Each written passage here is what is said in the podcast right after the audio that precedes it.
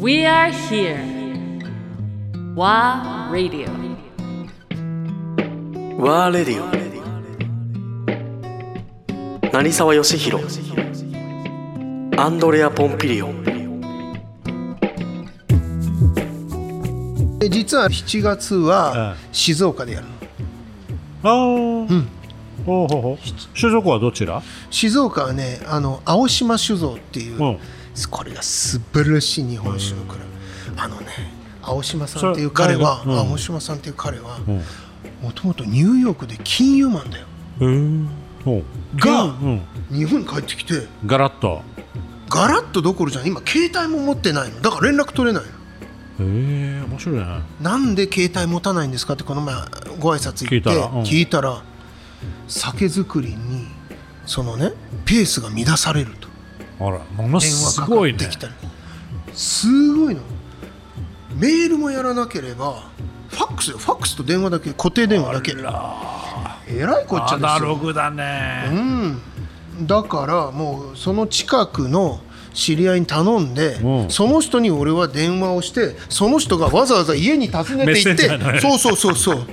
もう鳩飛ばそうかと思うぐらい。大へ変ー。だけど。えそのあ青島さん？青島さんは最近？お会いしたのは？そう紹介を受けてそのあの、まあ、僕が最も尊敬するその増田さん、うん。増泉の増田さんが、うんうん。あの人にして最も尊敬する酒蔵の社長だっていうの。で誰？であ青島さんってだって一代でしょ？だからもともとニューヨークで証券マンだったから金融だったから金融マン。あ多分後継いだんだと思う。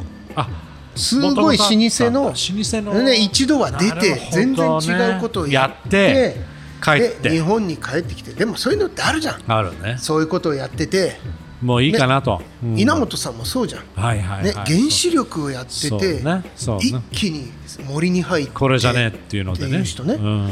だったまあまあそうそういう理由かどうかは分かんないけど彼はそういう経歴なの。だからバリバリのそういう金融マンが作る酒。ほこれがね菊酔いっていう酒です、ぜひ飲んでもらいたい。静岡のお店酒にもあるの？ありますよそれうくよい、おにぎりで回った蔵の酒は全部置いてある。後ろに貼ってあるでしょ。あの蔵の名前。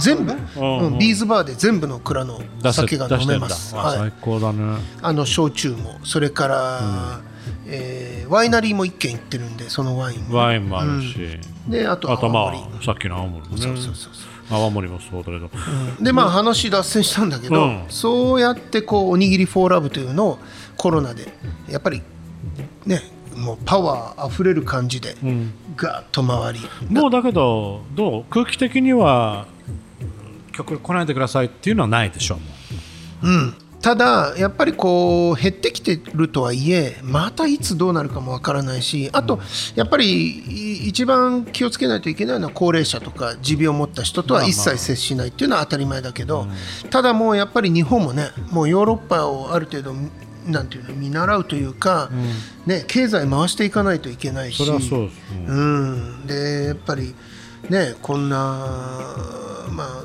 なんていうんだろうこう異常気象もあったりとか、中でやっぱり強く生きていかないといけないからね。そうだね。んそうだねだから今はね比較的あの大丈夫。だから本当2021年の最初の頃始めてその1年、うん。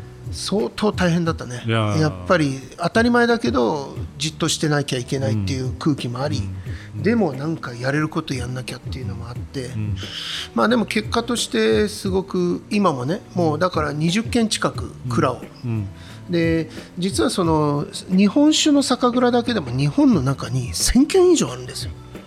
あすごいね。だからね結局一軒一軒の酒蔵がすっごい素敵。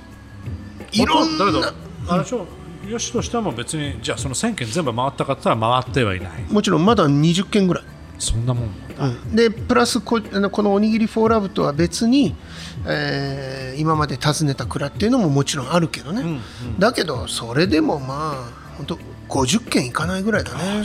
酒蔵ね。まあ本当にあのーだから47都道府県あるとして、すべての都道府県で作ってるわけです今は全てあるね。ないところはない。今は。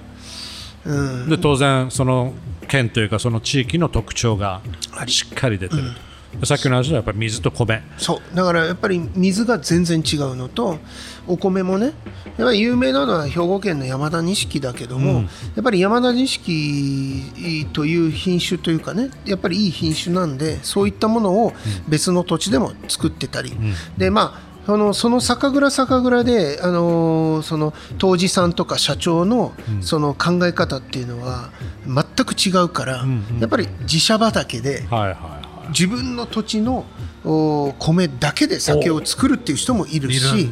やっぱりあとはもうねどう違うの？いやそれぞれいい、それぞれ良くてあとし仕立て具合というか仕上がり具合も全然違う,、違うやっぱり目指す方向が違うから。でもねやっぱりまだまだその1000軒以上ある酒蔵がみんなちゃんとできてるかっていうともっともっと、やっぱりあのーまあ日本人もお日本酒を飲む人が減ってきてるっていうのもある、それから世界でもまだまだ、あのーえーそんなに出ていくわけでもない、だからやっぱりそういう PR も兼ねてこの「おにぎりフォーラブっていうのはあの始めたっていうのもあるし、あとはその日本酒自体えーのその飲み方っていうのも提案していきたいしね、であといい状態の日本酒。だから昔さあのワインがまだ日本に入ってきた当初って、ん。状態がいい悪いとかって誰も分かんなかったじゃない、うんそうね。で下手するとねあの、まあ80抜栓した後常温にずっと置いといたりとかね、まあ実際もう輸入するだけでもほら南回りで80度90度ぐらいのコンテナでね。赤道線通っちゃってね。通っちゃってきてやってた時代もあるじゃない？だからもうぐっちゃぐちゃになった状態で届いてるんだまだまだ本当の日本酒の美味しい状態で飲んでる人がどれほどいるかっていうこともちょっとやっぱり提案していかないといけない。最終的にはもうこれはワインと一緒であのやっぱその地域地元に行って飲むのが一番美味しい、そうね。そうなの。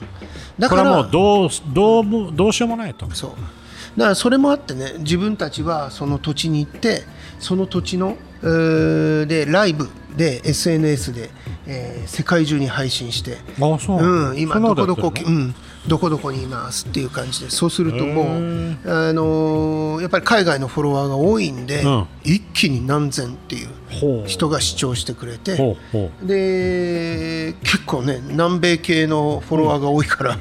まあ、メキシコとかブラジルとかみんなオラーとかっていう感じで。うんまあ、みんなそういう形で今、ね日本酒ってどうやって作るのっていう質問が来たりとか、ね、焼酎って何みたいなのとか,、だからそれをこううまく発信して、何がしたいかというとやっぱりこれ、ね、本格的に世界中の人が日本に戻ってきた時にはぜひこう北海道から沖縄までいろんなこう土地に、えー足を運んでほしい、だからやっぱり日本っていうのはまあこれ今みんなが言い始めたことだけど地方が豊かになれば本当に日本はね、えーいや本当豊かになるんで地方やっぱりね東京大阪京都、うーだけじゃないよと。がうん、日本だけじゃなくだけが日本じゃなくて、どんどんどんどんそのですごい自然も綺麗じゃない、うん。いやもで食べるものも最高だし、うん。う確かにね。そう。あの西から東北から南ここまで。本当本当。文化がなんかそっときたそっとしておきたいぐらいの島もあるもんね。あるだね。ね。ね。もうなんかこうね。自分たちこういう言い方あれだけどね。本当に大事にしたいなって思うぐらいの自然環境がいっぱいだもんね